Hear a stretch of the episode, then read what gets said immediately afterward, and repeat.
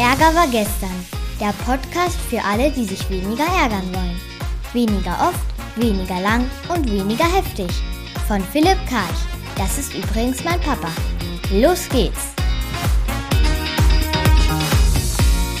Herzlich willkommen zur Anti-Ärger-Wochenschau vom 2. Oktober. Das Format für alle, wo sich weniger ärgern wollen. Weniger oft, weniger heftig und weniger lang. Wie immer schauen wir uns ein paar Ärger-Anekdötchen der letzten Woche an und gucken mal, was wir da so ein bisschen draus lernen können. Fangen wir an mit der Bundestagswahl und meine Frage ist Bundestag, wer übernimmt jetzt das Ruder? Wenn wir uns hier die Zahlen mal angucken, das sind die Erstwählenden, FDP 23%, Grüne 23% und dann die drittmeisten hier SPD und die viertmeisten sonstige. Die Partei kannte ich gar nicht. Ja, dann kommt noch CDU. Ich weiß nicht, was das, das war früher mal so eine Volkspartei. Also wenn man das sich jetzt mal anguckt, wer hat die Wahl gewonnen? Ja, also die hatten natürlich erstmal die SPD, aber wer wird die zu, in der Zukunft die Wahl gewinnen? Ja, Grüne, FDP und die sonstigen. Äh, wer sollte denn heute mitbestimmen, wer morgen oder demnächst? Denn vielleicht schon die mit den Ersten. Natürlich Demokratie und so, aber es ist ja schon ein Bild, wo die Reise hingeht. Gucken wir uns das nächste Thema an.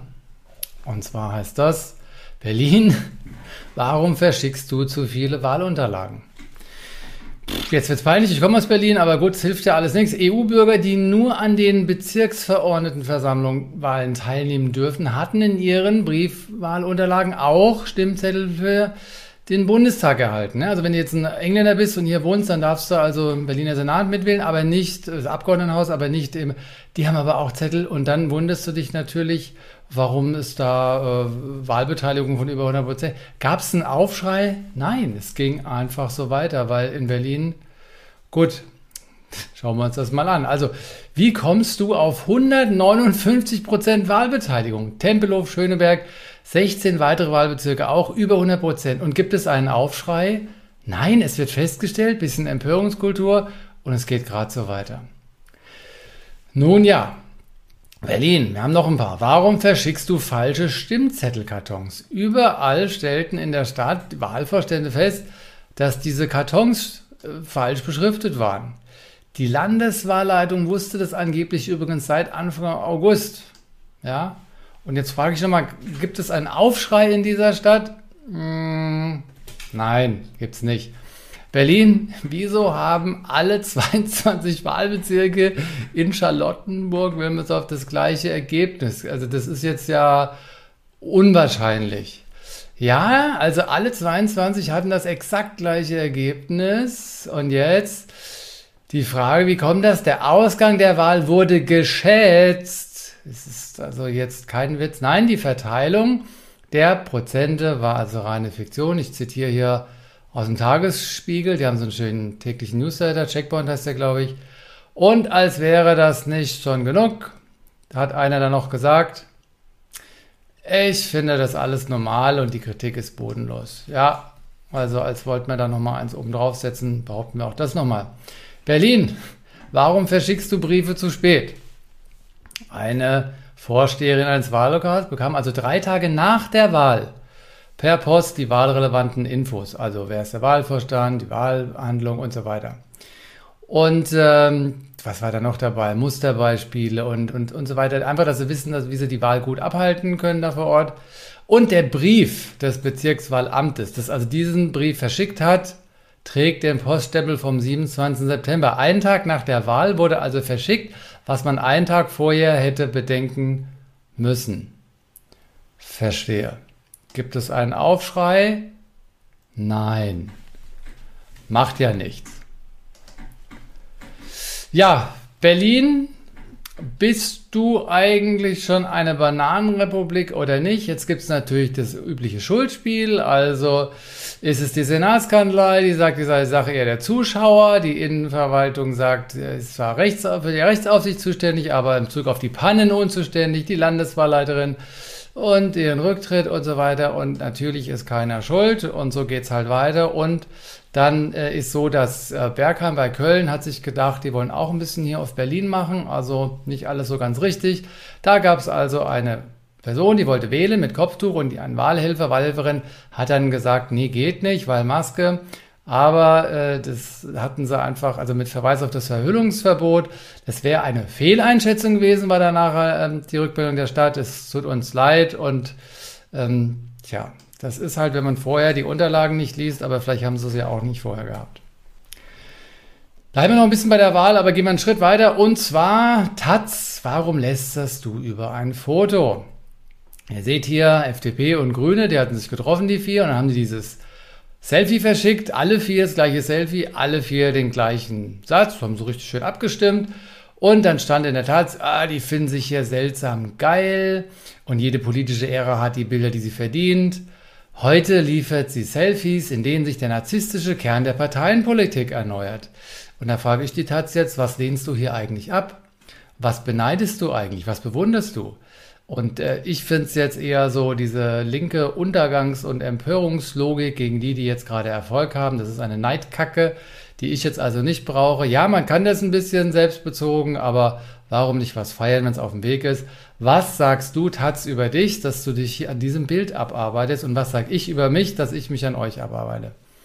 Wahrscheinlich sage ich über mich, dass ich auch öfter gerne mal was sagen würde und dann aber meine, meine Wut oder meine Kritik bei mir behalte. Und so haben wir alle was voneinander gelernt, wenn wir denn hingucken. Kommen wir zum anderen Thema, weg aus Berlin. England, warum fehlt dir Benzin?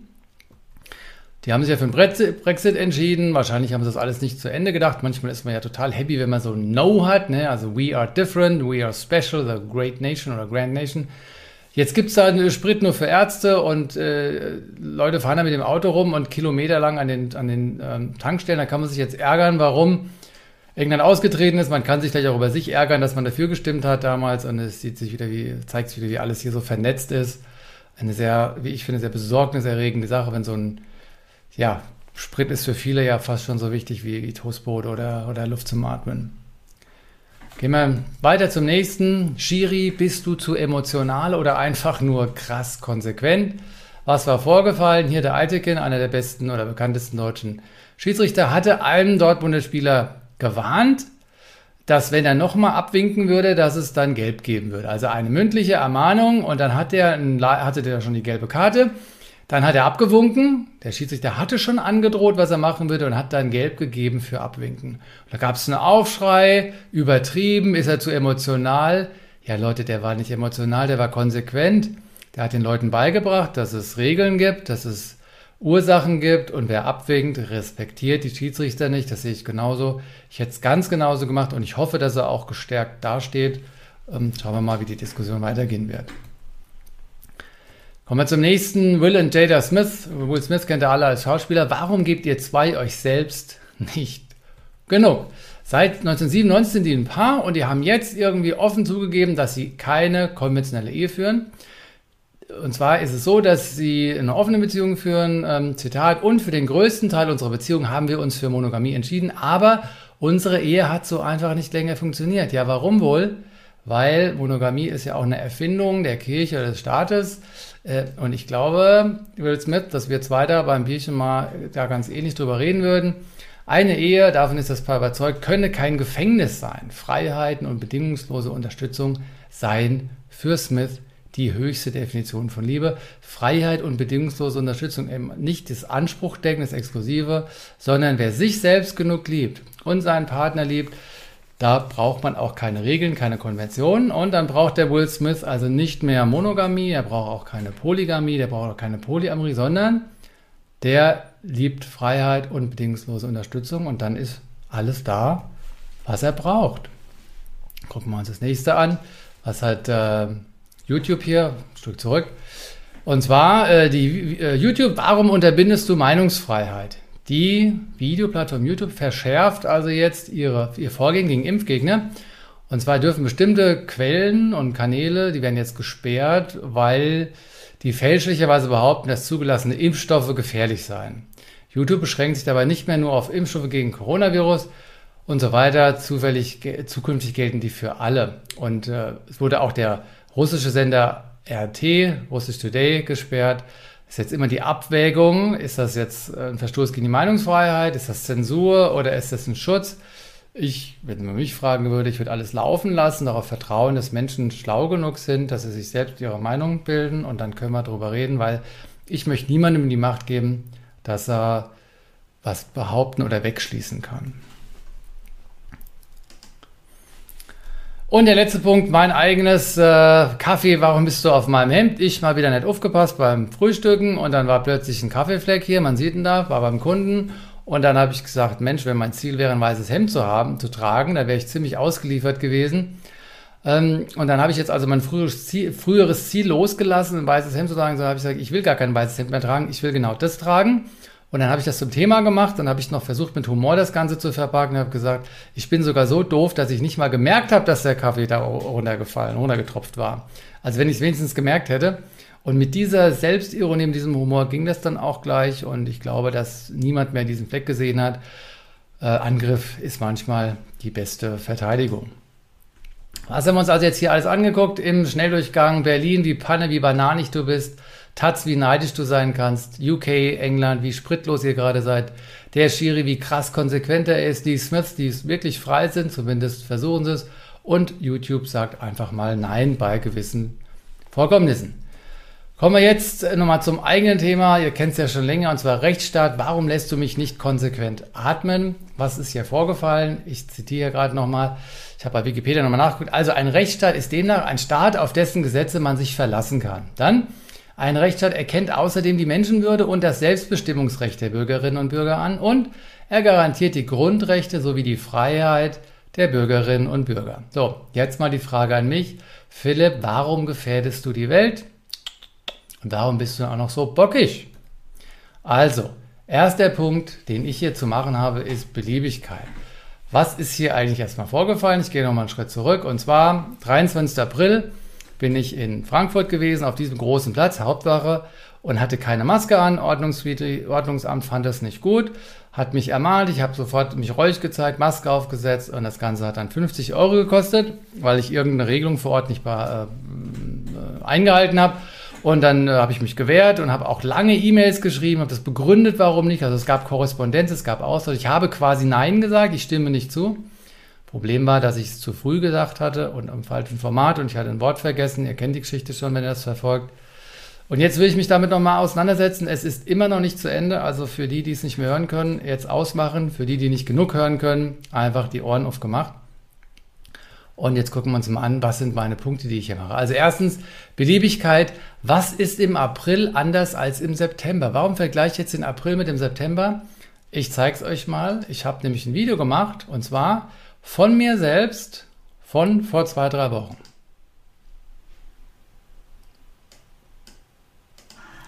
Leute, jetzt schon wieder gemacht. Hauptwache. Ohne Maske. Und da hinten sind sogar die, die aufpassen, dass hier alles gut läuft in dem Land. Und keiner kontrolliert mich, weil man muss ja keine Maskenmöglichkeit haben. Also am 23. April schon. Ja. Aber nicht am 16. September. Nee, weil, nee. Weil, äh, äh, wie noch, wieso nochmal eigentlich? Aber egal. Falls du dich jetzt ärgerst, die Anti-Ärger. Ja gut, ich mache immer auch ein bisschen Werbung für die Anti-Air-Gap, also da einfach drüber hinweggehen. Was vorgefallen war, 23. April ohne Maske, du bist böse, Philipp, dann irgendwie Ende September, ein halbes Jahr später, ohne Maske, ist allen Leuten scheißegal. Was hat sich seitdem geändert? Naja, es sind mehr Geimpfte draußen, aber wir glauben ja, dass Geimpfte es auch weitergeben. Also es gibt keinen für mich nachvollziehbaren Grund, warum das einmal erlaubt ist und einmal nicht. Und deswegen sage ich, es ist beliebig und ich beanstande das. Ich prangere das an. Was prangere ich noch an? Die Eindeutigkeit. Wo genau beginnt die Innenstadt? Also zwischen Hauptbahnhof und Hauptwache ist die irgendwo und vielleicht auch der ganze Bereich. Also woher soll ich wissen, wann die Innenstadt beginnt? Da war kein Schild und Warum macht das jetzt einen Unterschied, ob es die Innenstadt ist und eine Straße neben der Innenstadt? Das macht jetzt für den Corona, für das Coronavirus und meine Nase, glaube ich, nicht so viel aus. Ne? Also ich finde es völlig uneindeutig zu sagen, in der Innenstadt musst du sie tragen, außerhalb nicht. Kommen wir zum nächsten Punkt. Beweislast, der Staat oder ich. Ja, also wer muss jetzt beweisen, dass es genug darauf hingewiesen worden ist, dass man ja leider muss ich und deswegen sage ich jetzt mir mal ganz politisch korrekt Föderalismus, fuck you. Ich habe nämlich keine Lust, wenn ich durch Deutschland fahre, vorher mir die ganzen kommunalen Regelungen anzugucken, weil irgendeiner dort meint, er müsste irgendwie so einen Sonderweg gehen. Hat Frankfurt mich als Berliner ausreichend informiert? dass in der Öffentlichkeit eine No. Aber wie gesagt, ich muss das ja nicht beweisen. Ich kann nicht beweisen, dass ich nicht zu viel, äh, dass ich nicht genug äh, informiert worden bin, sondern äh, es wäre jetzt bei meiner, und das ist, finde ich, das prangere ich an. Verhältnismäßigkeit. Ich stehe dann also da, normaler Bürger, atme so und muss die, muss die Maske tragen. Neben mir läuft also einer mit Zigarette und hat keine Maske. Sag ich, guck mal, der, äh, der, der raucht ja. Der, der hat ja keine Zigarette.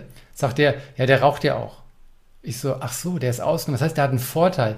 Der belastet die Krankenkassen und der macht sich krank und so und deswegen muss der jetzt keine Maske. Also ich müsste jetzt rauchen und dann würde ich keine 50 Euro zahlen müssen. Habe ich das richtig verstanden? Wenn ich rauchen würde jetzt, würde ich keine. Okay, dann ist einer in Snickers, gilt genau das Gleiche. Dann fährt einer auf dem Fahrrad, alle keine Maske angehabt, aber alle völlig in Ordnung. Ähm, was ist eigentlich mit anderen Passanten, habe ich mich dann gefragt. Und dann habe ich was gelernt, von dem ich keine Ahnung hatte, nämlich der Grundsatz, keine Gleichheit im Unrecht. Ich bin fast vom Stuhl geflogen. Der Staat darf willkürlich bestrafen. Also ich, keine Maske, muss eine Strafe zahlen und ein Meter neben mir steht auch einer, beispielhaft, ne, und er hat keine Maske auf, dann sage ich, aber der hat auch keine auf, dann sagt er, ja, aber ich muss den nicht bestrafen. Wenn du jetzt irgendwelche Juristen fragst, werden sie sagen, ja, das muss so sein, es muss so sein, um den Rechtsstaat zu schützen, also die, die Institution, aber nicht den Bürger. Und äh, meine Frustration ist jetzt mittlerweile ganz abgeflaut, aber ich bin, ich bin sprachlos. Was haben wir dann? Der Vorrang, Form, ihr kennt alle den Satz Form follows Function, also erst die Funktion und dann die Form. Es ist immer der Inhalt wichtiger und dann die Verpackung, oder? Ich dachte immer, ein Formfehler kann sich nicht über die Sache stellen, ist leider anders. Weil ich zu früh mein Veto eingelegt habe, nämlich mit diesen zwei ellenlangen E-Mails, wo ich zig Gründe geliefert habe. Die werden jetzt nicht mehr angeguckt, diese Argumente, weil ich sie zu früh geliefert habe, nämlich schon im Juni. Ich hätte aber erst nach dem Bußgeldbescheid das sagen dürfen oder müssen und mit dem Wort, ich lege Einspruch ein. Ich habe einen Formfehler gemacht und jetzt guckt keiner mehr in die Akten rein, weil mein Formfehler ist wichtiger als der Sachfehler, den der Staat gemacht hat. Darüber werde ich, würde ich gern streiten lassen, aber das ist leider vorbei. Und was hat mich jetzt nochmal völlig umgehauen? Es gibt also offensichtlich Budgetplanungen. Eine Stadt plant Ordnungswidrigkeitseinnahmen im Budget ein. Das musst du dir mal vorstellen. Das wusste ich nicht. Ich bin total naiv. Also die Kommune macht ihr, ihr Budget und da steht drin, liebes Ordnungsamt, von dir hätte ich gern 50.000 Euro für unsere Kindergärten und neue Straßen, was auch immer. Das Ordnungsamt muss also Bürger erwischen, die sich gegen das Gesetz verhalten. Das heißt, die gucken dann immer so unterjährig, sind ja so im Soll. Und wenn dann im, im April halt noch Einnahmen fehlen, dann schicken die die Leute raus und suchen nach Bürgern, die vielleicht irgendeine Ungenauigkeit begangen haben. Das heißt, gäbe es diese Budgetstelle nicht, gäbe es auch nicht die Leute da draußen, die rumrennen würden, um was zu erfüllen, was Politiker in sich ausgedacht haben ich sage ja nicht, dass das Ordnungswesen scheiße ist. Die sollen schon ihre Arbeit machen. Und Leute, die Verkehrs, äh, Straßenverkehrsordnung, natürlich sollen die, aber doch nicht, weil sie das Geld brauchen, sondern weil jemand, dass das Motiv dahinter, ich falle vom Glauben. So, und jetzt, was kann ich machen? Einknicken oder aufrecht bleiben? Ich habe genau sechs Möglichkeiten. Möglichkeit 1, Antrag auf Wiedereinsetzung in den vorherigen Stand, was ich alles gelernt habe in diesem Fall. So heißt das Ding. Da würde ich jetzt also gegenüber dem Gericht sagen oder gegenüber dem Amt, ähm, äh, ihr konnt, ich konnte nicht antworten auf den Bußgeldbescheid, weil ich im Ausland war oder weil ich da gerade blind war oder Gibt leider keinen Grund, deswegen kann ich das nicht machen. Ich könnte auch eine Feststellungsklage einrichten, das einreicht, das wäre mir am liebsten. Da müsste ich einen Anwalt finden, der sagt, ich habe Bock auf sowas, also bitte erzähl's in der Welt und ich nehme deinen Fall an und es kostet dich gar nichts. Und wir werden da jetzt mal vorgehen und gucken, ob die das überhaupt machen dürfen. Dann würden nämlich diese ganzen Punkte nach Beliebigkeit, Eindeutigkeit, Beweislast, würden nochmal diskutiert werden können. Dann dritter Punkt, ich bezahle sofort bei Überweisung. Der vierte Punkt wäre, ich würde bezahlen an der Tür. Weil, wisst ihr, was das nächste ist? Der Vollstrecker wird kommen, weil ich in Deutschland geatmet habe und keine 50 Euro Strafe fürs Atmen zahlen will. So sieht's aus. Er kann gerne kommen. Fünfte Variante, ich gebe dem kein Geld. Ich sage dem schön, dass du da bist, aber von mir kriegst du nichts. Dann geht er wieder nach Hause, sagt, er wollte nichts zahlen, der, der, der äh, bockige Philipp. Dann wird mein Konto gefändigt, äh, gefändet und dann kriege ich einen Schufa-Eintrag wahrscheinlich auch. Und wenn auch das nichts bringt oder was weiß ich, dann gibt es eine sogenannte Erzwingungshaft. Erzwingungshaft heißt, ich stecke mich zwei Tage ins äh, Gefängnis, damit ich da quasi schlau werde und einsichtig werde und dann zahle. Und was ich so toll fand, oder nochmal makaber, ich hätte ja das gemacht mit dem Gefängnis, wenn dann der ganze Dreck zu Ende gewesen wäre. Aber es heißt, ich muss dann doch noch zahlen. Da frage ich mich echt geil. Also ins Gefängnis, damit ich einsichtig werde.